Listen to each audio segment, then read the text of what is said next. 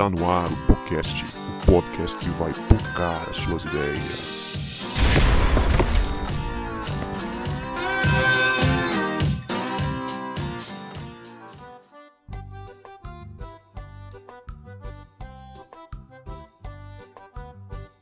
Para você que achava que a gente não voltava, a gente voltou e este é o podcast, o podcast que vai pocar as suas ideias. Meu nome é Guto e eu estou com o João Marcos que está sentindo saudade dos banquetes na casa do Cebola. Ô rapaz, nem fala. Por sinal, tô com saudade dele também. Ele nem tá aqui. E aí, galera? Eu sou o João Marcos e estou aqui com a exilada Leia, que chora a saudade da sua terra. ai, ai. E aí, gente? Sou a Leia, tô aqui com nosso convidado, quase integrante já da nossa equipe, Pastor Marlon, que gosta tanto de uma nostalgia, que adora ficar sentado lendo as atas da igreja, lembrando os pastores e os membros que passaram pela saudosa Igreja Batista de Maruípe. É verdade, ele lê mesmo, gente, ata. É isso mesmo, tem que ler. Eu sou Marlon, como a Leia apresentou, né? Eu estou aqui com o Vinícius, aquele que está se formando em psicologia e vai pagar um grande banquete para essa galera aqui do podcast. Ô, Glória! Aí eu vi. Aí eu vi. Lá no Zé- Eu recebo, eu recebo. Lá no Zeppelin, lá em Boa, Itaparica. senhor. Isso aí. Eu achava que só eu que li a ata, tá valendo. Fala galera, eu sou o Vini e tô aqui com o Guto. Que ultimamente a única saudade que ele tem tido é de ver na mesma cena o Capitão América e o Thor pra saber quem é o mais bonito. Você tinha, velho. Você tinha que, que eternizar isso em podcast, né? Nossa! Ele já falou isso no Acabou. púlpito. No púlpito, cara. Estava numa igreja, não sei aonde. Eu fui lá visitar a igreja. Ele me chamou na frente pra orar e falou um negócio desse, velho. Não, mas vocês sabem, mas vocês sabem dessa história, né? A gente foi, a gente tava no seminário, aí lançou o filme. Eu acho que é o filme do Thor, eu não sei, que aparece o Loki, ele se transforma no Capitão América lá em algum momento, aí tem uma cena rápida que aparece os dois, o Thor e o Capitão América. Aí o Guto fica assim, pô, que dúvida. Eu falei, que dúvida de quê, cara? Não, de quem é o mais bonito. Eu falei, ah, cara, para com isso, pô. Bicho, você é um tratante. Rapaz, tu é crossfiteiro, Guto. Não. Foi ele que falou isso, cara. Ele que Ah, falou isso. eu Eu sou crossfiteiro, mas eu não tenho essas, essas saudades aí, não. Essas Não. Vinícius, fica na tua que tu, tu, tu vai entrar, vai tirar o CRP daqui a pouco, viu? Fica quieto. Cara, crossfiteiro aí com, com CRP não, não dá muito certo, não. Marlon escapa que ele não é crossfiteiro. Não, CRP é, é CrossFit Regional de Psicologia. Meu Deus do céu, cara. bicho tá viciado, viu? Gente, hoje estamos aqui trazendo de volta a série do Deus Pródigo. A gente está tentando encerrar em 2020, esse ano que tudo aconteceu, né? Mas eu acho que vai ficar para 2021, o último episódio do Deus Pródigo.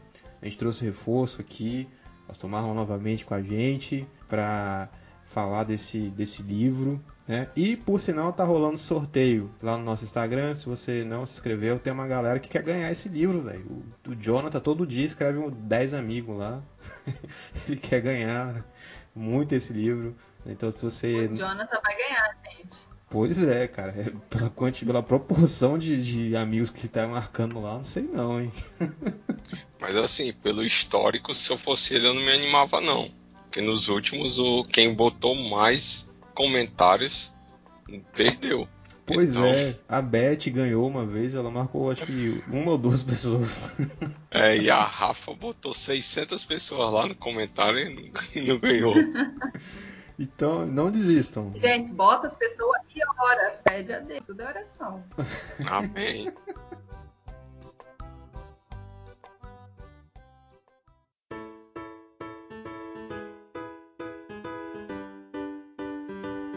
Pois é, gente, a gente está aqui para falar do Deus Pródigo, capítulo 6 do livro, Redefinindo Esperança. Né? Queria relembrar um pouquinho do capítulo 5, a gente falou do Redefinindo a Perdição e o Verdadeiro Irmão Mais Velho.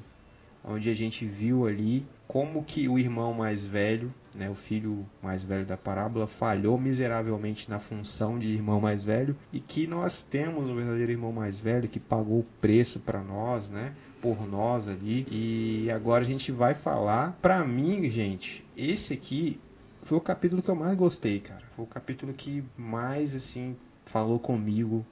É esse do redefinindo a esperança, né? Essa parte da saudade aqui. Eu queria que alguém já falasse aí, já, já falasse um pouco desse tópico da saudade de casa e a gente vai resenhando aqui para deixar os nossos ouvintes a par desse tópico. Achei bacana a, sacada Geller com relação à saudade de casa, mas eu, eu confesso que eu senti um pouco e aí vai de repente uma, uma leitura talvez da quem somos nós, né, para uma leitura crítica de um posicionamento que levasse a seguinte consideração: saudade a gente sente quando aquilo era muito bom. E até então, ele não tinha consciência que aquela casa era muito boa. Tanto que ele pede ao pai vivo a herança que lhe pertencia. Então eu acho que talvez o Keller poderia começar a trabalhar antes da saudade de casa é o que motivou o cara a querer sair de casa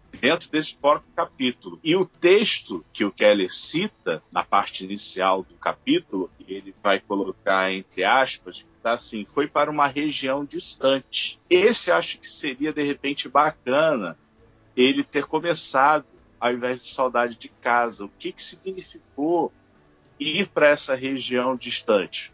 Durante o capítulo ele vai trabalhar a questão do, do exílio, que a gente vai falar também, né? Mas assim, é, o que motivou o cara a pedir ao pai essa essa herança? Aí tem uma fala de Marx no livro dele sobre filosofia e social, que Marx vai dizer que o homem ele só é independente quando ele é senhor de si mesmo. Aí eu lembrei de um outro texto, juntando esse de, de Marx, com um texto de, de Foucault, Vigiar e Punir. Eu acho que a gente conhece bastante. Foucault vai dizer que uma das melhores formas de controle nas sociedades disciplinares é um olhar hierarquizado. E aí eu pensei nessas duas falas, tanto de Marx quanto de Foucault, e de repente o cara quis sair de casa porque a imagem que ele tinha do pai era uma, uma imagem desconexa, era uma imagem irreal, era uma imagem que não correspondia à realidade, mas que essa imagem se juntou ao desejo dele querer ser dono da sua própria história. Então, assim, se, se algum dia puder encontrar o Keller, eu acho que eu diria para ele assim: Poxa, Keller, eu acho que deveria ter sido feita uma pergunta assim: por que, que o cara saiu e depois teve saudade se ele não tinha prazer em casa? Então, eu acho que a, o que o motivou, é claro que a gente sabe muito disso daí, mas o que o motivou, de repente, pegando essa linha de Marx e essa linha de Foucault, é o desejo de querer ser alguém, longe de um possível olhar hierarquizado do pai, que ele acha que, de repente, longe de casa, há mais de uma semana, milhas e milhas distante do meu amor, enfim, ah, ele poderia se identificar, se ressignificar como gente e talvez criar uma identidade para além desse pai que talvez ele imaginasse ser um pai autoritário, um pai arbitrário, um pai que só explorasse o seu irmão mais velho que tanto trabalhava, enfim. Então, é, foi só uma coisa assim, antes do nada, que, que eu queria tentar entrar aí nesse saudade de casa. Talvez ele, ele só sentiu saudade, aquele negócio, a pessoa só valoriza depois que perde, né? Isso aí. Também tem isso. Cara, eu fico maravilhado com o Marlon quando ele tá participando com a gente. Eu fico só ouvindo aqui, ainda mais que ele fala de pessoas, né, que pra mim é igual a caviar, né? É, nunca vi nem comi, né? Eu só ouço falar. então... É, ele fez a paráfrase lá com, com Blitz, né? Então eu lembrei dele. Desculpa, galera, que eu não, não reli o capítulo, então tô João tá demais hoje. A cada episódio, o espírito do Cebola baixa em alguém, quando o Cebola não tá aqui. É legal o Marlon, o Marlon, legal o Marlon falar isso, porque eu não tinha pensado nisso, cara, de verdade. Essa questão da, do, do cara sentir saudade de algo que provavelmente não, não, não teve prazer antes, né? É, eu não tinha pensado por esse. Só, só uma partezinha. Uhum. Saudade daquilo que a gente ainda não teve.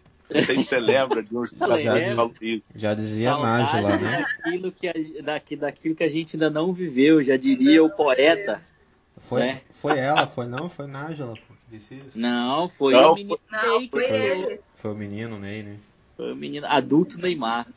Adulto, é, agora é adulto Ney. É adulto Ney. Adulto. Cara, eu, eu não tinha pensado por esse lado e eu comecei a viajar aqui agora, porque assim, é, realmente, né, o cara, como é que ele sente saudade de algo que ele não tinha prazer, né? É, provavelmente, depois que ele vai para longe de casa, é, ele agora tem um parâmetro, né? Ele tem algo para comparar, que foi aquilo que o João falou, né? Quando a gente tem algo para comparar, a gente consegue e aí ele, ele provavelmente percebeu, comparando que aquilo que ele tinha com o pai era muito melhor do que aquilo que ele não tinha agora, né? Mas eu nunca tinha pensado por esse viés, assim, é, é meio que dar uma focada nas ideias mesmo, pensar nessa parada, né?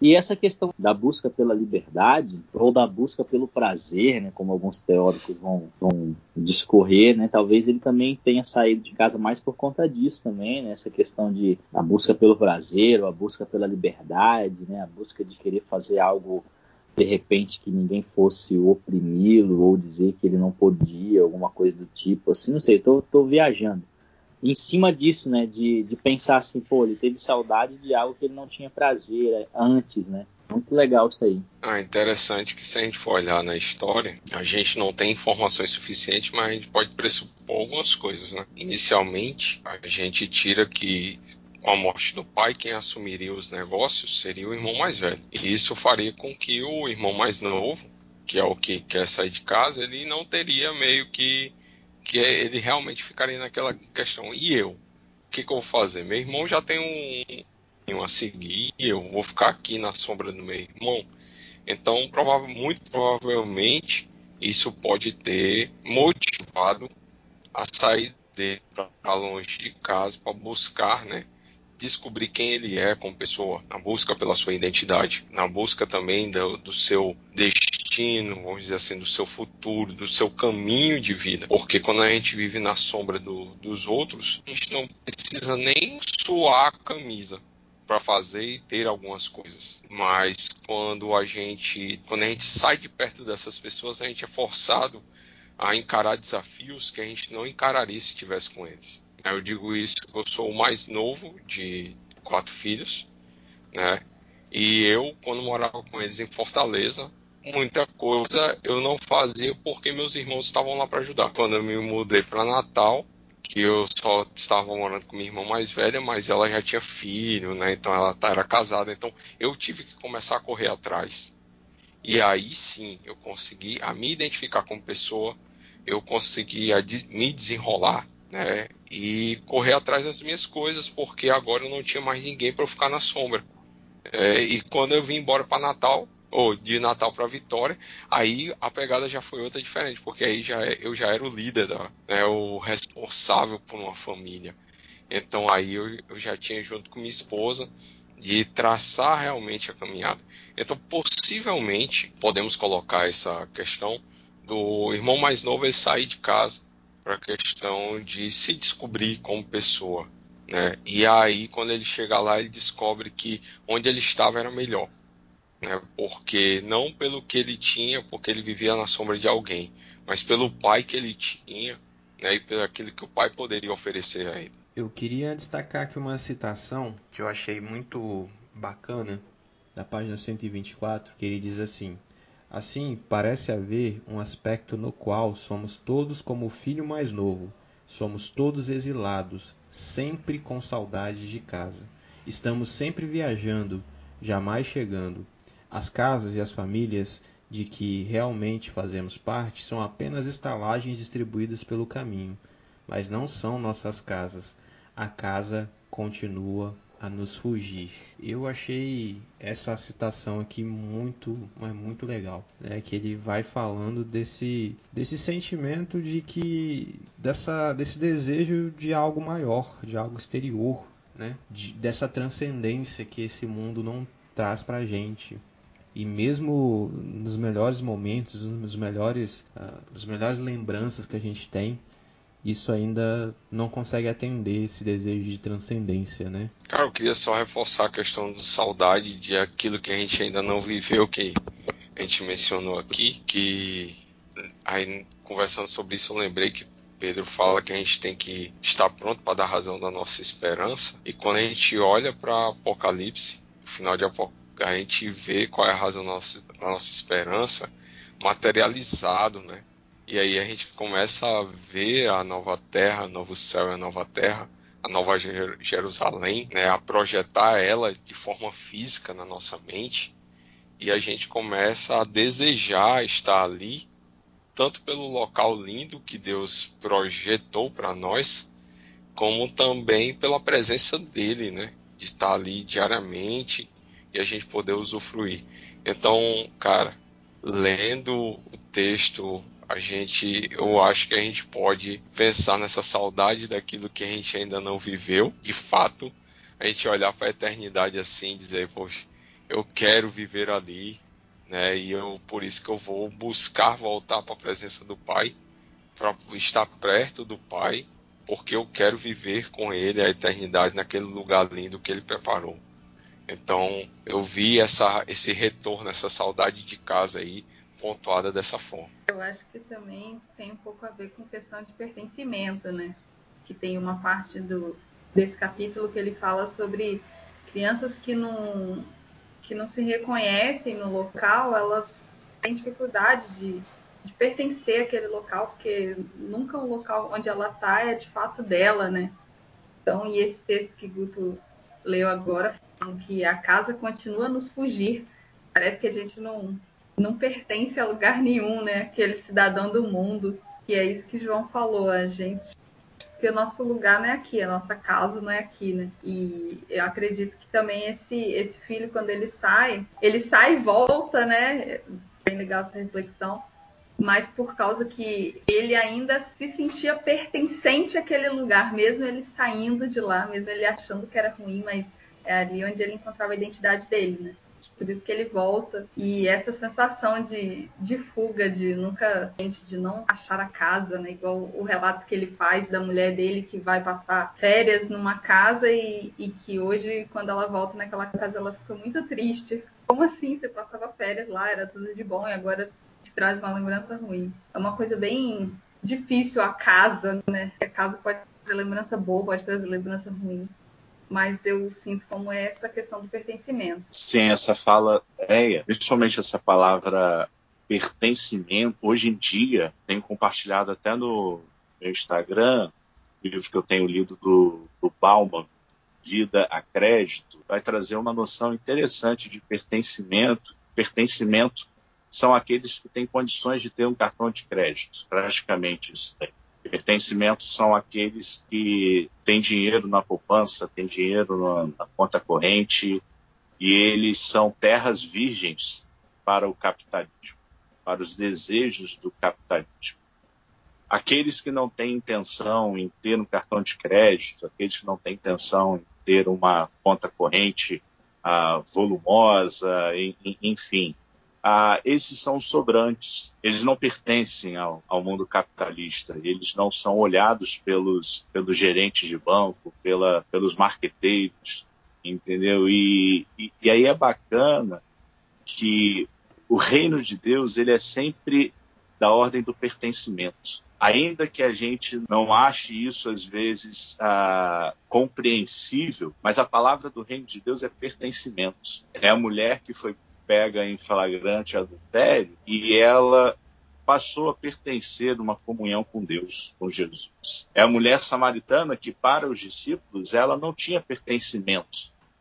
Ela não podia pertencer àquela comunhão com Jesus. Tanto que eles perguntam, falei assim, como é que o senhor, sendo judeu, rabi, conversa com essa mulher samaritana? Entendeu? Então, assim, a, é, é, esse insight que aí, disparado pela palavra da, da Lé especificamente, eu acho que é bacana da gente compreender que a casa do pai é sempre uma casa de pertencimentos. Não é uma casa de favorecimentos, de merecimentos, mas é uma casa de pertencimento. Você está ali porque você pertence ao pai, ainda que não mereça, ainda que isso não seja um favor, mas você pertence porque ele te amou.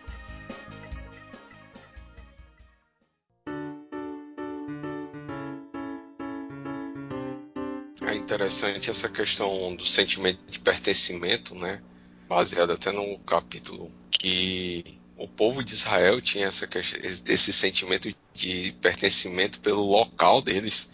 Era tão forte que, mesmo 70 anos depois deles estarem no exílio, uma geração que nem viveu na Terra ainda sentia aquela necessidade de retornar. Né? Então, muito boa essa questão do pertencimento, porque linka com essa parte da questão do exílio. Né? O exílio faz com que a gente sempre sinta falta da, aquele lugar da onde a gente veio. E aí, às vezes, a gente, quando volta, não é mais a mesma coisa, porque as pessoas não são a mesma, o lugar não está igual, e aí a gente fica sem casa. Porque a gente não está na nossa verdadeira casa. Já que vocês já começaram a introduzir essa ideia do exílio, né? O Tim Keller ele vai trazer para gente que na Bíblia existe um padrão de exílio. Cara, quando eu li isso, foi minha mente explodiu, né? Pocou, porque eu tinha conhecimento desse padrão de exílio, mas eu nunca falei, ah, esse aqui é um padrão. Não, eu achava, ah, isso aqui é aleatório, né? Ah, isso aqui, né? O, o Jacó tá peregrinando aqui, mas é, é, não tem ligação, né? O Abraão aqui tá é, coincidência. Abraão aqui também está peregrinando. O povo no, no deserto está peregrinando, né? O Caim está peregrinando aqui porque ele matou Abel, mas é coincidência isso aqui, não tem nada a ver, né? E finalmente a gente vai lá para o exílio babilônico, né?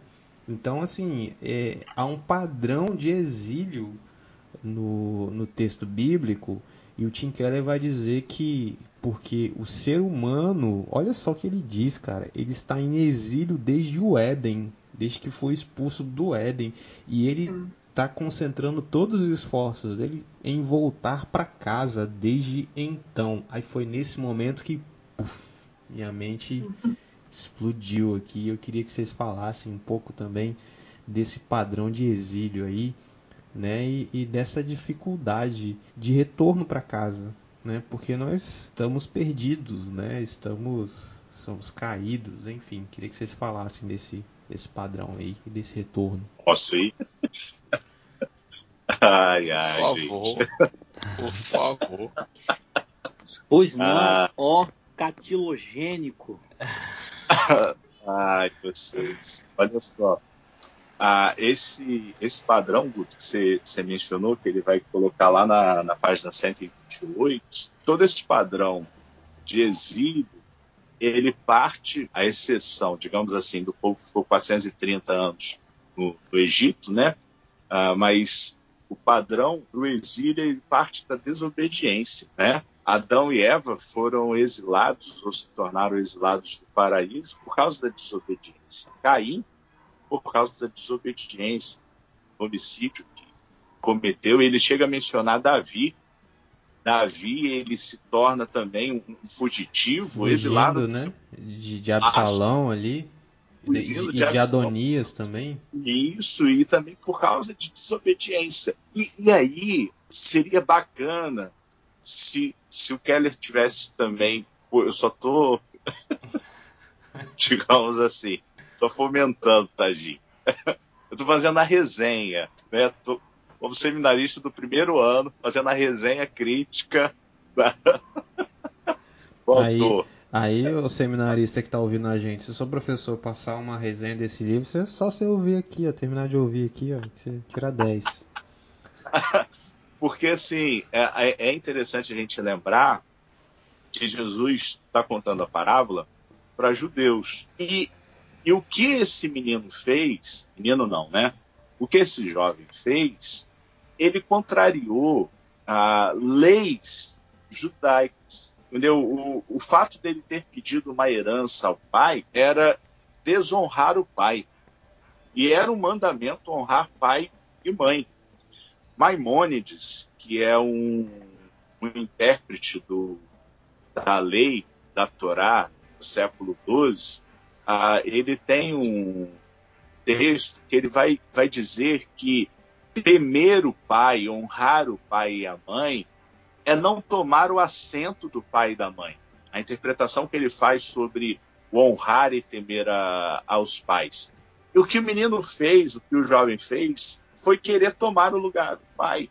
É desobediência. E essa desobediência, ela é extremamente catastrófica. Por quê? Porque como a, o João bem diz, a herança ela seria dada prioritariamente para o filho mais velho. Isso também é veterotestamentário.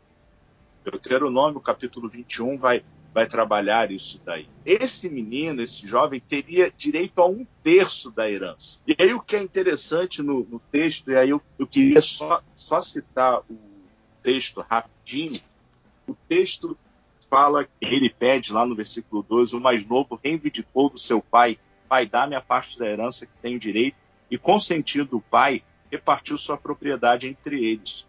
Não se passou muito tempo, e é aqui que eu quero pegar. O que, que ele faz? E, e aí é isso que o pecado faz. Por isso somos exilados, porque a nossa decisão de estar longe do Pai, ela faz com que a gente tome decisões catastróficas. E, e, aí vamos peregrinando nessa terra. Ele pega aí essas propriedades e não adiantava ele pegar um terço da fazenda, da casa no campo, e ele sair com isso. O texto tem um intervalo do versículo 12 para o versículo 13, que é um intervalo cultural que esse menino tem que fazer dinheiro com esse um terço da propriedade que ele recebe. Só que aí a gente vai lembrar de um outro contexto cultural, que é o ano do jubileu, que vocês lembram.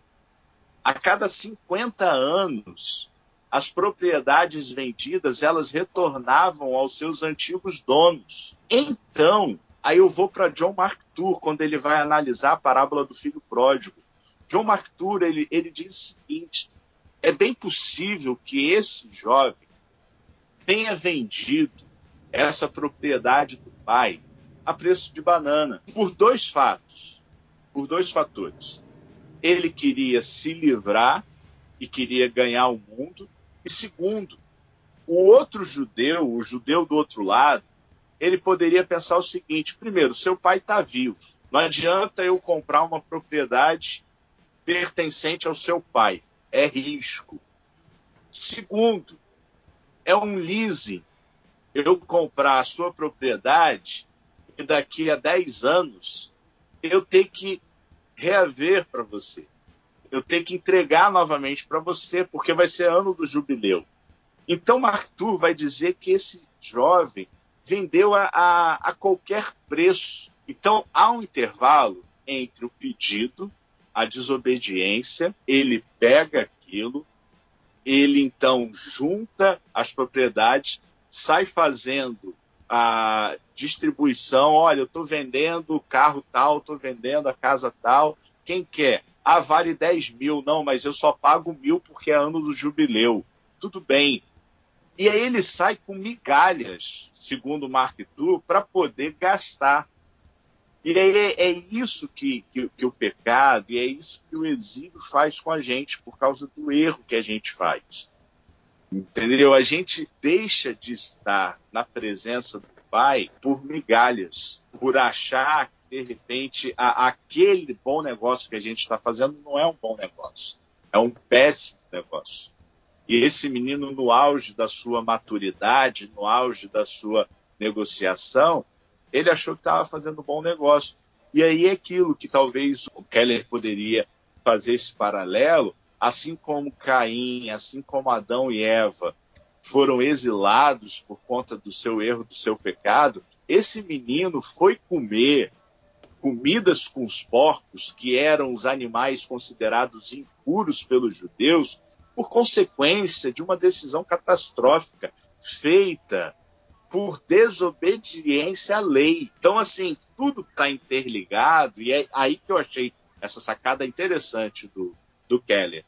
A parábola, ela está interligada, assim, lá com Éden, lá com Caim, lá com Davi, lá com, com, com exílio na Babilônia, e, e, e, todos os exílios, segundo eu, segundo até mesmo o, o Keller, a todos os exílios, talvez à exceção dos 430 anos no Egito, foram feitos por conta de erro. E às vezes estamos exilados da presença do Pai por conta de decisões e atitudes catastróficas que nós tomamos. Muito bom. Alguém vai acrescentar mais alguma coisa? Não, só ia perguntar, acrescentar mais o que, macho? Precisa não, rapaz. Então, isso é uma aula, irmão. Isso é uma aula. Eu tava aqui viajando, literalmente, Peguei até um prato aqui para poder colocar. eu tô não, recebendo então, de alimento aqui que não tá dando para comer de uma vez não, tem que botar no prato degustando devagar. Vai devagar não, João, vai devagar, vai devagar. Mas então, a gente passa nos textos e, e, a gente tem essa, essa cultura assim de ler o texto e a gente não consegue imaginar é, o quão rico de detalhes é o texto, né? A gente está aí no sexto, sétimo capítulo, episódio, enfim, de uma parábola é, que a gente ouvia vários sermões, os sermões tinham apenas um foco, que é o foco do cara que, em linhas gerais, o cara desviou e Deus está pronto para te receber. A vida inteira a gente ouviu esse sermão com essa hermenêutica, né? E agora a gente está assim, tendo a oportunidade de discutir isso e pegar os vários detalhes que Jesus, na sua perfeição, na sua inteligência, ele deixa ali para aquelas pessoas. Todos esses detalhes, esse detalhe do exílio mesmo, quando a gente fala aí da, do, do pecado que afasta né, é, o homem de Deus, cara, isso é, isso é muito real e muito contextualizado, assim. É, se a gente traz isso para hoje, como que o erro, o pecado faz com que a gente fique exilado no sentido de não ter comunhão com Deus? Assim, simplificando bem a coisa, assim. Então, então você vê como, como que é, é, é algo que é tão atual e quando a gente vai nessa, nesses mínimos detalhes, a gente percebe a perfeição da palavra de Jesus, né? Como, como quando Jesus abria a boca para falar, ele não estava só falando algo daquele tempo, mas era algo para o nosso tempo também. Então, realmente, é, é, a cabeça hoje está estourando de fato. O que eu achei legal que ele falou também no livro, acho que até anotei aqui, é que a parábola do filho pródigo é sobre cada um de nós. E aí, muito do que o pastor Marlon e o Vini falaram, né? É, a gente às vezes não se enxerga nisso, né? Igual o Vini falou, ah, só sobre alguém que é desviado e volta para Jesus. Mas vamos supor, a gente que está na igreja, a gente que não se desviou, aí a gente vai ver essa parábola, ah, não foi para mim, então isso aí é pro fulano que está aqui do meu lado, que é desviado. Não é é a história de todos nós. Todos nós estamos destituídos da glória de Deus. Já existe um versículo assim, né? Que a gente às vezes esquece. E eu achei muito interessante, eu gostei bastante também. Quando eu li isso também, eu falei, pô, bacana, muito legal também. É, fora essa questão do exílio, de que várias pessoas exiladas e, e é tipo assim, aquele, aquele cachorro correndo atrás do rabo, né? Aquele eterno loop que ele não para e correndo, procurando procurando uma coisa que ele não está conseguindo achar e que ele vai correndo, que ele vai. Cada hora parece que ele nunca, nunca vai conseguir, né? Que é muito legal. E nesse, nesse contexto do, do exílio, ele vai é, falando das revoltas, né? E da luta para conseguir se ver livre da opressão, né? Para eles se sentirem em casa. E aí eu queria pegar esse gancho, né? Os cachorros da rua estão latindo, mas tudo bem pegar esse gancho para falar de algo Você que é muito... falou de revolta, eles estão se eles revoltando. Estão, estão se revoltando, cara, os cachorros. Eu pegar esse, esse gancho para falar de algo muito atual, né? Porque a tentação de que, que o, os judeus tinham era de um Messias, líder militar, que ia livrar né, a casa deles dos opressores, dos invasores. Então eles botavam a, a esperança nele num, num líder político. Né? Então eles até confundiam o reino de Deus com o reino, o reino político desse mundo. E eu queria que vocês comentassem aí sobre é, essa tentação. Vocês acham que, que o cristão brasileiro tem sucumbido a ela? Como é que é isso daí, na opinião de vocês? Não, que é isso? Nadinho, nadinho.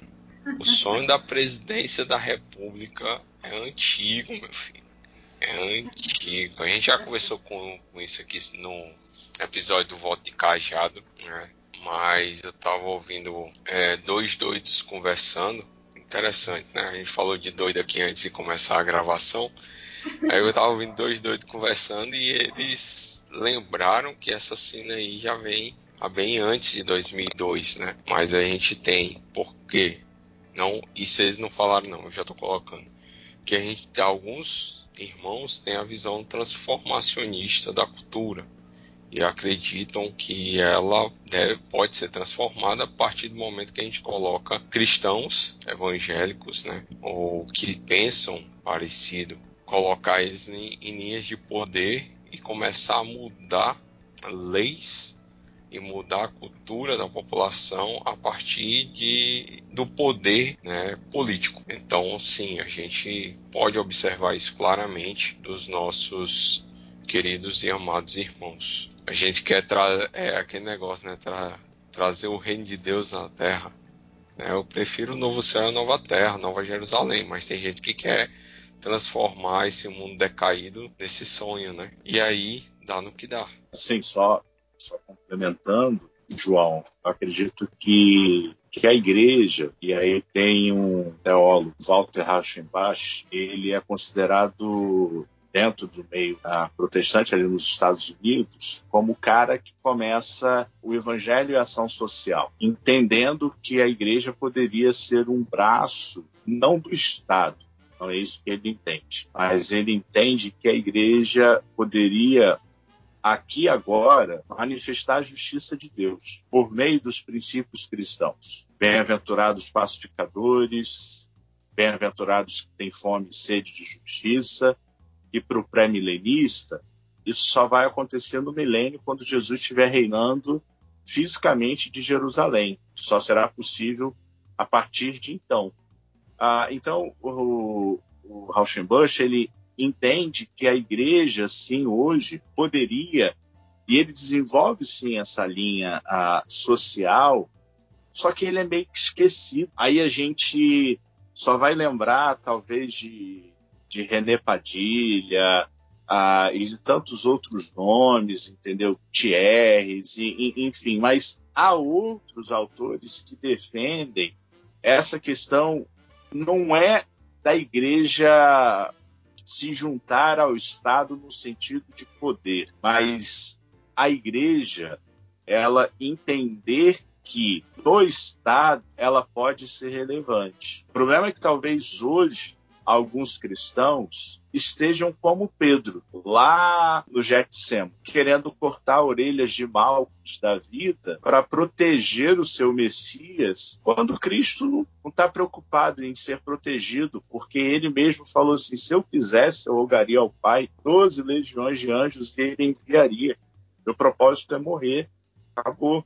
Então, eu acho que a gente precisa desconstruir a visão política da igreja, no sentido de que crente vota em crente, cristão vota em cristão, entendeu? Pastor vota em pastor e por aí vai, porque isso ainda é, infelizmente, uma era de Constantino. A gente está querendo, talvez, relembrar quando o cristianismo se tornou a religião oficial do império. E aí vai ser o seguinte, vai ser um desastre. Agora, se eu, enquanto cristão, tento, enquanto ah, forasteiro, como diz aquele hino, né, tento emplacar, aplacar, influenciar os valores do Cristo, aí eu posso realmente transformar a sociedade Eu, tanto que Gandhi vai falar: o único cristão que eu conheço foi Cristo, e não vocês, os dominadores ingleses sobre a Índia. Há uma confusão mesmo, né, desse mandato da grande comissão, o pessoal achando que vai cumpri-lo pela via política, né? Isso não dá certo, né? Isso não dá certo. Eu acho que também falta da, da, na falta da vivência do evangelho, o pessoal quer impor leis, né? Quer impor um domínio, né? Através da força. E, cara, isso aí é desastre, é tragédia anunciada, né? Nosso reino não é desse mundo, né? O reino de nosso, nosso Messias não é desse mundo. Ele não precisa ser defendido, né? E é, você vê uma galera querendo defender Jesus, querendo defender Deus, querendo defender a família, né? E, enfim, né? dá no que dá, né? Que a gente tem visto aí. Pessoal, o último ponto desse capítulo, ele termina com o banquete. Né? A parábola termina com o banquete. E tem um outro livro aí, muito conhecido, muito importante para nós, que é a Bíblia Sagrada, que também termina com um banquete. Né? Será que é coincidência? O que, é que vocês acham aí? É porque o crente gosta muito de comer. Ah! Termina tudo com um negócio de comida. Jesus contava parábola, terminava com comida. Reunião de crente que não termina com cachorro crente não é reunião de crente. Não é. Não é. Almoço de igreja que não foi estrogonofe, não é almoço. Ai, nossa, saudade de almoçar na igreja. Caramba. Rapaz, saudade de ir pra igreja sem medo de pandemia, sem medo de pegar corona. Cara, a gente essa parábola, esse livro, né, ele me fez abrir os olhos para a questão, desde o começo o Guto fala, né, que é o plano de salvação, essa parábola. Olhando agora para essa questão, a gente foi criado no jardim, na presença de Deus. O jovem, né, ele estava na presença de Deus. E a gente sai em desobediência a Deus e fica peregrinando, né, rodando que nem peão por aí. E aí termina que quando a gente volta para a presença de Deus, ele oferece para a gente o quê? Um banquete. Né, no momento final, no, quando a gente estiver de fato na presença de Deus.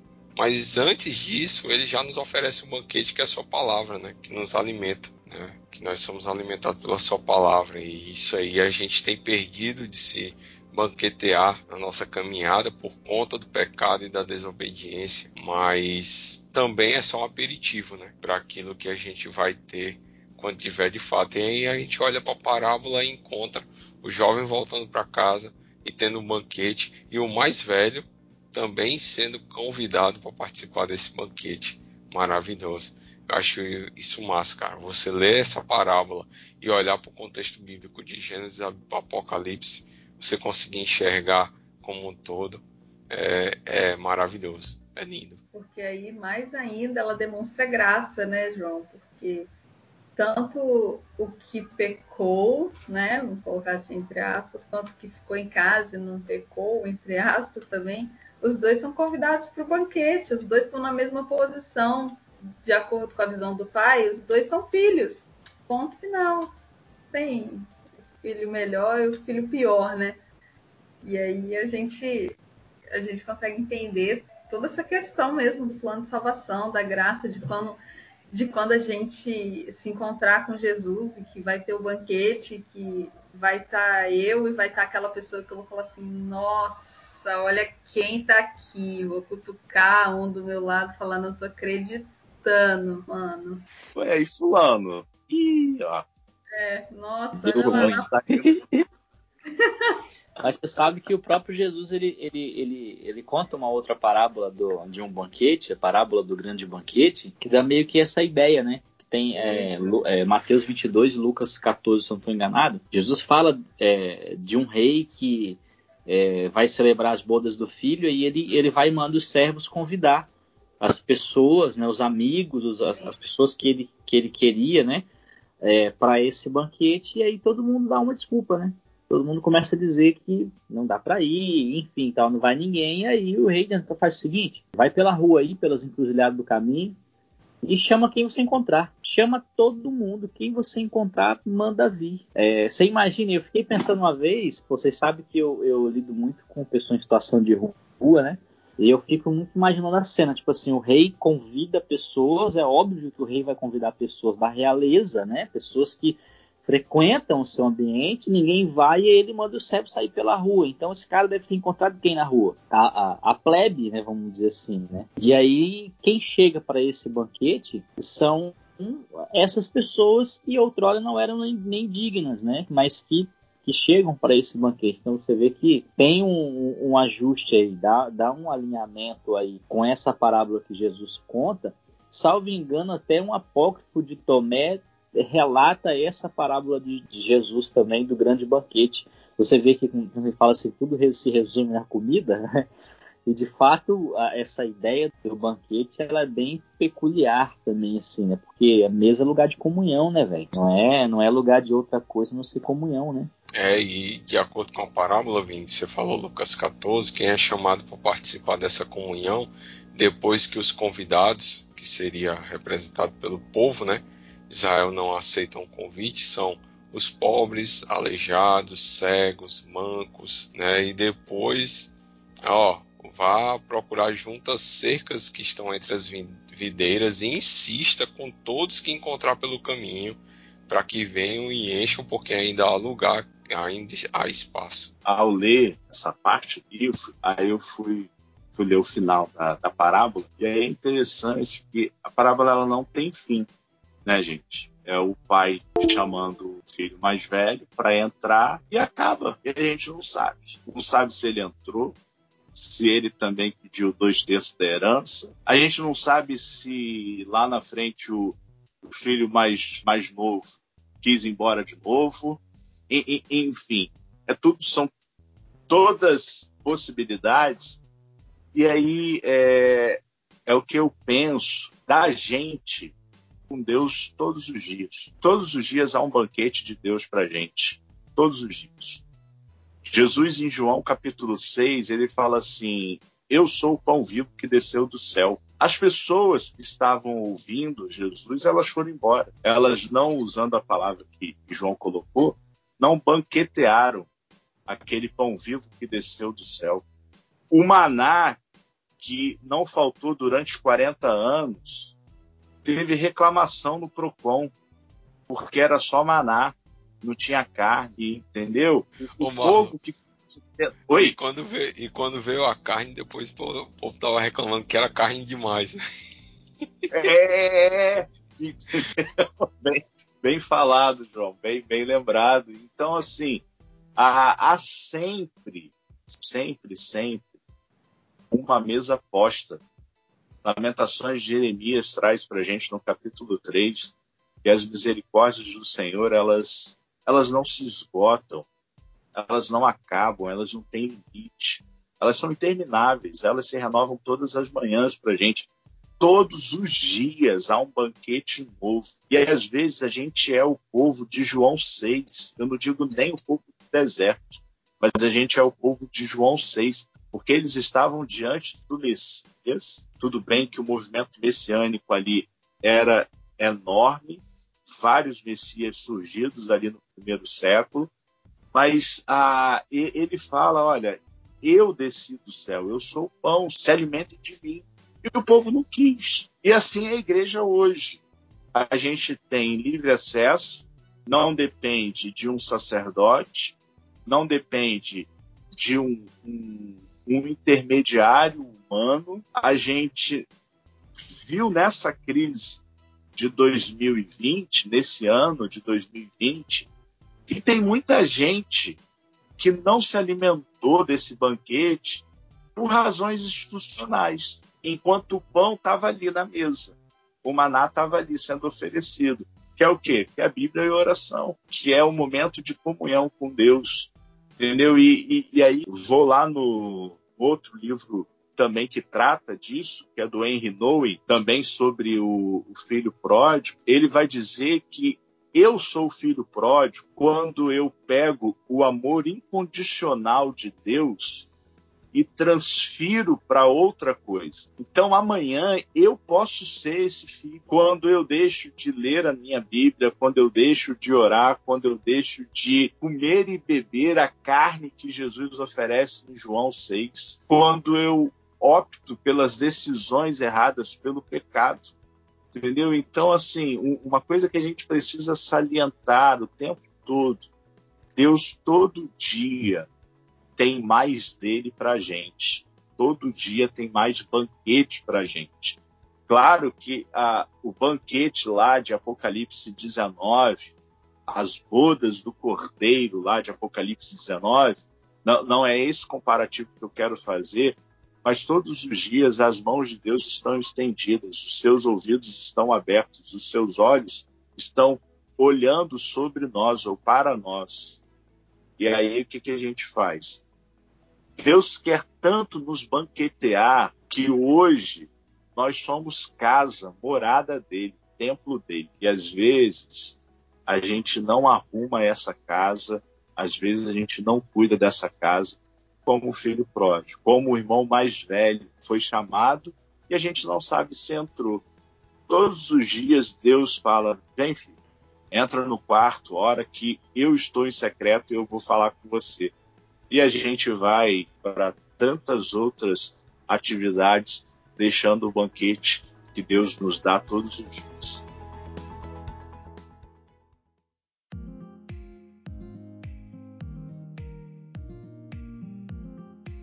Amém. Então a gente só pode finalizar depois dessas falas todas, Amém. né? Que tanto enriqueceram a gente neste episódio. Não sei vocês, mas cada episódio que eu, que eu faço, que eu gravo, que eu converso com alguém, com alguns de vocês, eu saio aprendendo uma coisa nova, mais enriquecido, né? Mais edificado. Eu espero que os nossos ouvintes também, né? Eles estejam também compartilhando desse banquete né? Como o João falou, né? É, aí atrás. E eu quero agradecer mais uma vez, Pastor Marlon, estar aqui com a gente, né? Tirando esse tempo. Valeu mesmo, brigadão. Desculpa aí as, as brincadeiras aí, né? Mas valeu, é muito bom, muito prazeroso estar com você, com a Lé, com o João, com o Vinícius, e me enriquece demais estar tá, tá compartilhando aí com, com vocês e ouvindo vocês. Obrigado Amém. mesmo. Falta um Marlon capítulo. é um lorde, viu, cara? Porque depois que eu solto, eu solto a piada do caviar, ele ainda vem pedir desculpa pelas brincadeiras. Sou seu fã, meu querido. Falta um capítulo ainda, não sei se a gente consegue gravar em 2020, mas fica aí já o convite para 2021 para terminar com a gente. E para essa esse novo quadro aí, nesse, nessa nova série aí dos, dos textos difíceis da Bíblia, né? Quem sabe aí, 2021. Top. Aí, ou a questão do o encerramento, a gente tem que fazer questão do Marlon participar do último episódio dessa, dessa série.